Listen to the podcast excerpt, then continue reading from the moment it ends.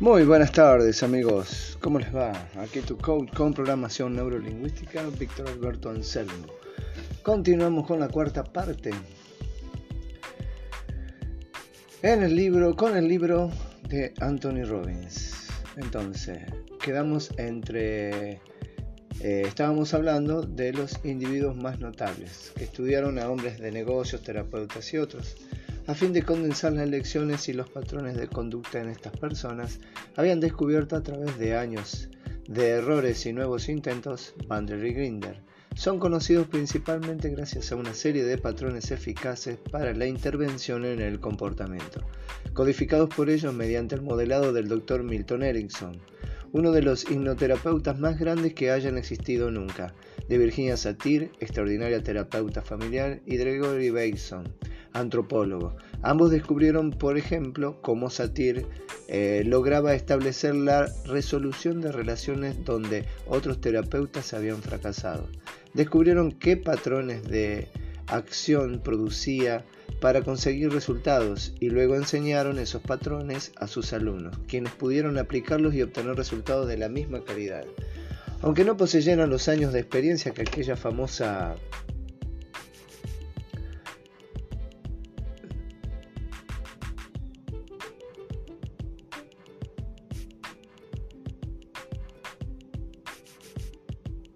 aunque no poseyeron los años de experiencia de aquella famosa terapeuta, puesto que sembraron las semillas, eh, puesto que sembraron las mismas semillas, cosecharon los mismos frutos. En el desarrollo de los, patrones, de los patrones fundamentales extraídos del modelo de esos tres maestros, Bandler y Grinder empezaron a crear patrones propios, que también transmitieron en sus enseñanzas. El, el conjunto de esos patrones es lo que se ha dado en llamar programación neurolingüística, PNL. Esos dos genios hicieron mucho más que suministrarnos una serie de patrones potentes y eficaces para producir el cambio. Nos proporcionaron lo que es más importante, un criterio sistemático sobre cómo duplicar cualquier tipo de excelencia humana en un periodo muy breve. Consiguieron éxitos hoy legendarios, sin embargo, e incluso con los recursos disponibles, Muchas de las personas que aprendieron los patrones para crear cambios emocionales y de la conducta carecían del poder personal necesario para aplicarlos de una manera eficaz y congruente. Vemos una vez más que no basta con saber, la acción es lo que produce los resultados. A medida que iba leyendo tratados de PNL, me sorprendió no hallar nada escrito, o muy poco, sobre el proceso del modelado. Para mí, este es el camino de la excelencia. Significa que si veo a alguien que si veo que alguien en el mundo consigue un resultado que yo deseo y yo también puedo producir lo mismo si estoy dispuesto a pagar el precio correspondiente en tiempo y esfuerzo. Si lo que uno quiere obtener es el éxito, debe encontrar la manera de modelar su conducta sobre la de los triunfadores conocidos, es decir, averiguar lo que hicieron y más concretamente cómo utilizaron su cerebro y su cuerpo para alcanzar los resultados que uno desea duplicar. Si usted quiere ser mejor amigo, tener una personalidad más rica, ser un padre más comprensivo, un mejor atleta o un hombre de negocios más próspero, lo que le hace falta son modelos de excelencia. A menudo los que mueven las palancas del mundo son modeladores profesionales, es decir, personas que dominan el personas que dominan el, el, el dominio de aprender cualquier cosa siguiendo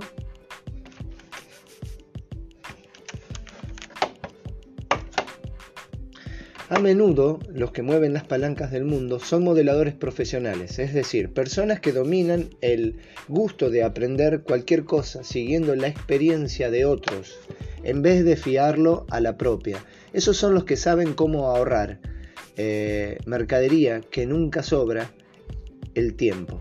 En efecto, hasta con leer la lista de los libros más vendidos sobre el New York Times para observar que varios de los títulos más destacados de la misma no contienen sino modelos para hacer más eficazmente alguna cosa.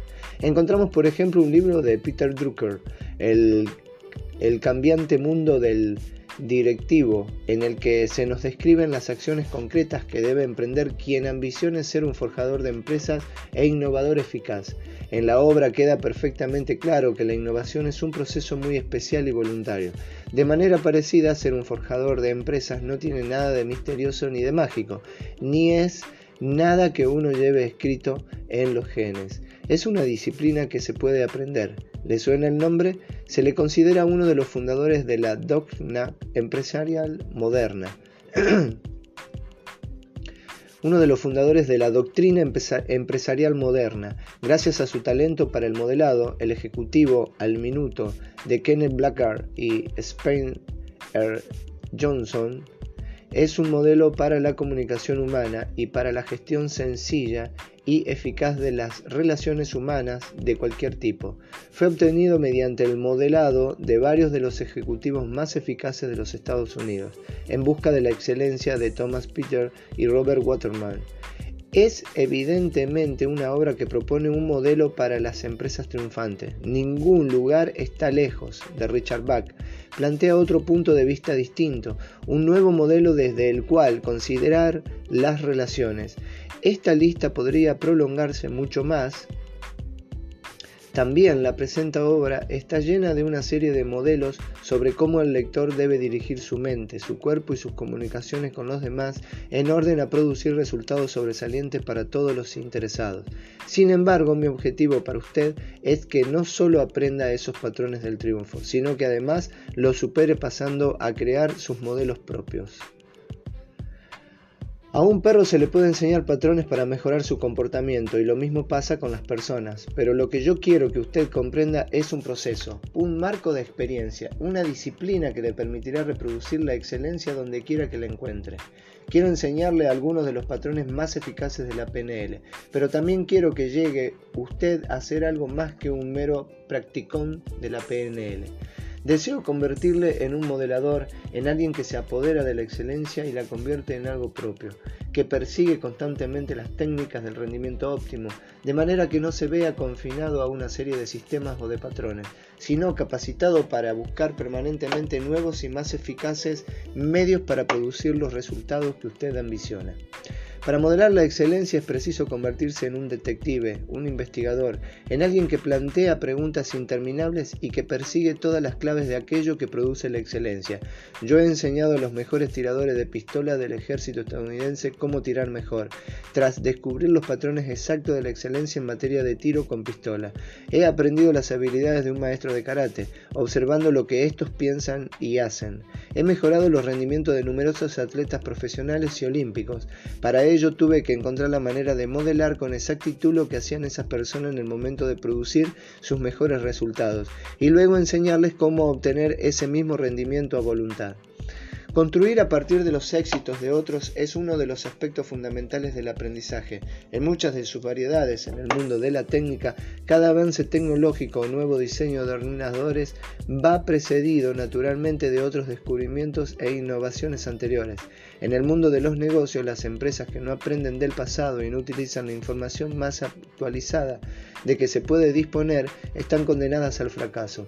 En cambio, el mundo de la conducta humana es uno de los pocos en donde todavía rigen teorías e informaciones pasadas de moda.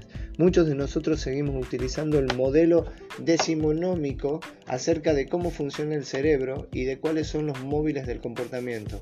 A una cosa que desconocemos le ponemos la etiqueta de depresión y eso es lo que nos permite decir que estamos deprimidos. La verdad es que esas palabras pueden ser profecías que se realizan a sí mismas.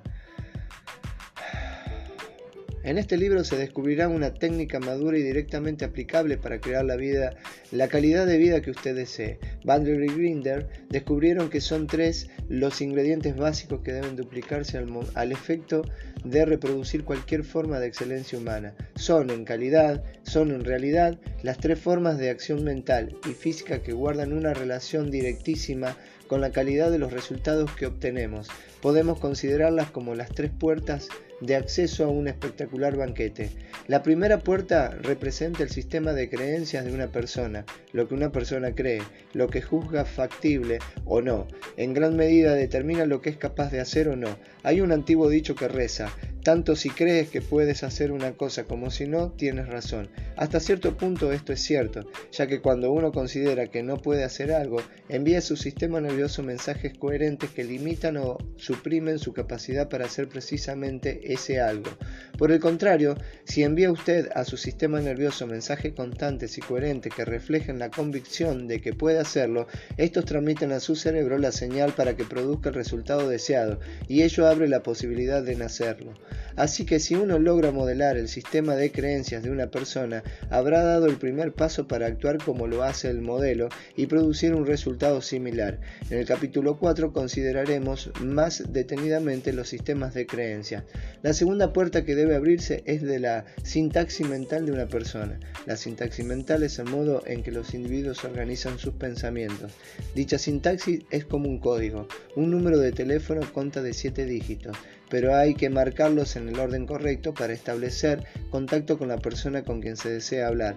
Lo mismo se aplica cuando uno quiere establecer contacto con aquella parte de su cerebro y de su sistema nervioso que más eficazmente puede ayudarle a lograr la reacción que se propone conseguir. Un caso evidente es el de la comunicación interpersonal. Muchas veces las personas no se comunican bien entre sí porque utilizan distintos códigos, distintas sintaxis mentales. Descifre usted los códigos y habrá pasado la segunda puerta el modelado de las mejores cualidades de la gente. Consideraremos la sintaxis mental en el capítulo 7. La tercera puerta es la fisiología. Entre la mente y el cuerpo existe una vinculación total. El modo en que utiliza usted su fisiología, la manera de respirar, las posturas y actitudes corporales, las expresiones faciales, la naturaleza y la calidad de sus movimientos, determinan efectivamente el estado en que se encuentra. Y este, a su vez, determina la variedad y la calidad de los comportamientos a su alcance. Estudiaremos la fisiología desde ese punto de vista en el capítulo 9. En realidad, nunca dejamos de modelar cómo aprenden a hablar los niños, cómo aprende un atleta joven de otro más avanzado, cómo aprende a estructurar su compañía el empresario en cierres, cómo aprende a estructurar su compañía el empresario en ciernes, He aquí un ejemplo sencillo de modelado. De modelado. Toma del mundo, em, tomado del mundo empresarial. En este mundo muchos ganan mucho dinero gracias a, a lo que yo llamo el lag o diferencia de fase. Estamos en una cultura lo bastante homogénea como para que lo que funcione en un lugar funcione también a menudo en otro. Si alguien ha montado un negocio próspero vendiendo pastas de chocolate en un punto céntrico de Detroit, muy probablemente el mismo negocio podría ir bien en un punto céntrico de Dallas. Si un servicio de mensajeros consigue hacerse famoso en Chicago vistiendo a sus empleados con un uniforme llamativo, es probable que se consiguiera lo mismo en Los Ángeles o en Nueva York. Lo único que hacen muchos de quienes triunfan en los negocios consiste en descubrir algo que haya servido en algún lugar y repetirlo en otra parte antes de que haya pasado la fase o periodo de gracia. No se necesita sino adoptar un sistema probado y duplicarlo, o lo que tal vez sería mejor, perfeccionarlo. Quienes actúan así tienen el éxito virtualmente garantizado. Los modeladores, los modelapres más grandes del mundo son los japoneses. ¿A qué se debe el estupendo milagro de la economía japonesa? ¿A las innovaciones brillantes? A veces. Pero si pasamos revista en la historia industrial de las dos últimas décadas, veremos que muy pocos de los nuevos productos o de los avances técnicos más destacados tuvieron su origen en el Japón. Los japoneses se limitaron a tomar las ideas y los productos iniciados en los Estados Unidos en una serie de casos que van desde los automóviles hasta los semiconductores, y tras un modelado meticuloso retuvieron los mejores elementos y perfeccionaron los demás. Un hombre a quien muchos consideran entre los más ricos del mundo es Adam Mohamed Khashoggi. ¿Cómo lo consiguió? Muy sencillo, tomando como modelos a los Rockefeller, a los Morgan y otros financieros de talla similar. Leyó cuanto pudo acerca de ellos, estudió sus creencias y modeló sus estrategias. ¿Qué fue lo que le permitió a Michael no solo sobrevivir, sino salir triunfante a partir de una de las experiencias más aplastantes que pudo sufrir un hombre? Cuando estaba en el, hospital, sus amigos le leyeron ejemplos de individuos que habían vencido grandes obstáculos. Obtuvo un modelo de posibilidades, y ese modelo positivo fue más fuerte que las experiencias negativas por las que atravesaba. La diferencia entre quienes triunfan y quienes fracasan no estriba en lo que tienen, sino en lo que han elegido ver y emprender a partir de sus experiencias en la vida. Mediante ese mismo proceso de modelado, yo logré resultados inmediatos tanto para mí mismo como para los demás. Seguí buscando otros patrones de pensamientos y de acción capaces de producir resultados sobresalientes en un breve tiempo, en un breve periodo de tiempo. A, a la combinación de esos patrones le llamo técnicas de rendimiento óptimo. Son las estrategias que constituyen el cuerpo de este libro, pero quiero dejar bien sentada una cosa. Mi meta, el resultado que quiero obtener de usted, no es solo que domine los patrones que, describió aquí. Lo que usted necesita es desarrollar sus patrones propios, sus estrategias personales. John Grinden me enseñó que no debía creer demasiado en nada, ya que siempre habrá alguna ocasión en que las cosas no sean como uno esperaba.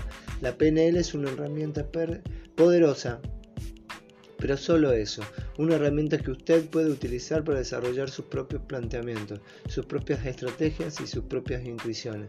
No existe la estrategia que sirva para cualquier situación. Ciertamente, el modelado no es nada nuevo. Todo gran inventor modela los descubrimientos de quienes le precedieron en el hallazgo de cosas nuevas. Todo niño modela el mundo que haya a su alrededor.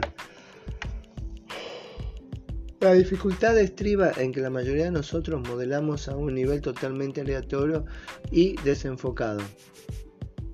Recogemos al azar detalles y rasgos de tal o cual persona y pasamos totalmente por alto algo de, de, otra que hubiera sido mucho más importante para nosotros.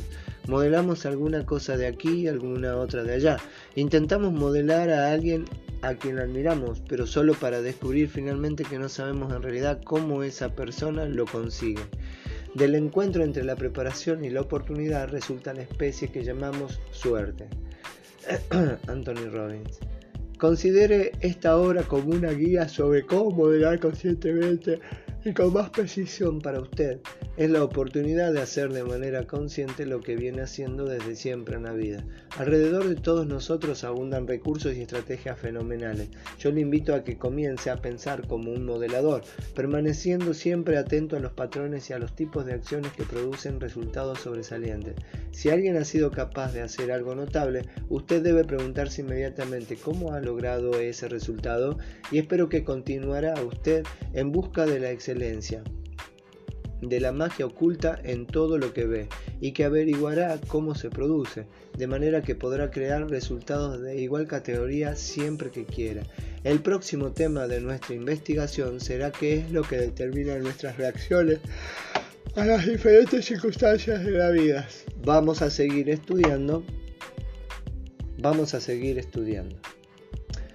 El poder de nuestro estado. Es la mente la que hace el bien o el mal, lo que hace mísero o feliz, rico o pobre. Edmundo Spencer. ¿Ha tenido usted ¿Ha tenido usted nunca la experiencia de estar en racha, la sensación de que nada podía fallarle? Una temporada en que todo le sonreía, quizás fue un partido de tenis, cuando todos los goles, los golpes de usted caían dentro de la línea, o durante una reunión de negocios en que siempre supo lo que debía decir, o tal vez una ocasión en que usted se sorprendió a sí mismo haciendo algo heroico o espectacular de lo que nunca se hubiera creído capaz. Seguramente habrá conocido también la experiencia contraria, los días en que más valía un, en los días en que más valía no haberse sentado. Sin duda recuerda usted las veces que falló en cosas que normalmente hace con facilidad, en que todo sale mal, todas las puertas están cerradas y nadie tiene arreglo. ¿En qué consiste? Y nada tiene arreglo. ¿En qué consiste la diferencia? Uno siempre es la misma persona y debería poder disponer siempre de todos sus recursos. Así pues, ¿por qué se producen resultados desastrosos unas veces? Y fabulosos otras. ¿A qué se debe que incluso los, los mejores atletas tengan días en que lo hacen todo bien y otros que en que no encestan ni una pelota ni llegan a ninguna? La diferencia radica en el estado neurofisiológico en que uno se halla. Hay estados que potencian, como la confianza, el amor, la seguridad interior, la alegría, el éxtasis, la fe, y que liberan fuentes inagotables de poder personal. Y hay estados que paralizan, como la confusión, la depresión, el miedo, la angustia, la tristeza, la frustración, y que nos dejan impotentes. Todos tenemos alternativas de estados buenos y malos. Como cuando uno entra en un restaurante y la camarera le recibe con un bufido. ¿Y usted qué quiere? ¿Cree que siempre se comunica así? Puede que sea de esta manera porque tiene una vida llena de dificultades, pero es más probable que tenga un mal día, o demasiadas mesas que atender, o que le haya ofendido a algún cliente. No es mala persona, lo que pasa es que se halla en un estado que le priva de sus recursos. Si pudiera usted modificar dicho estado, cambiaría su comportamiento. Bien, amigos, hasta aquí llegó a toda máquina con el capítulo 4 de el libro Poder sin Límites de Anthony Robbins. Que tengan muy buenas tardes, tu coach amigo Víctor Alberto Anselmo, certificación internacional con PNL y Master Coach en negocio. Que tengan muy buenas tardes y que Dios los bendiga.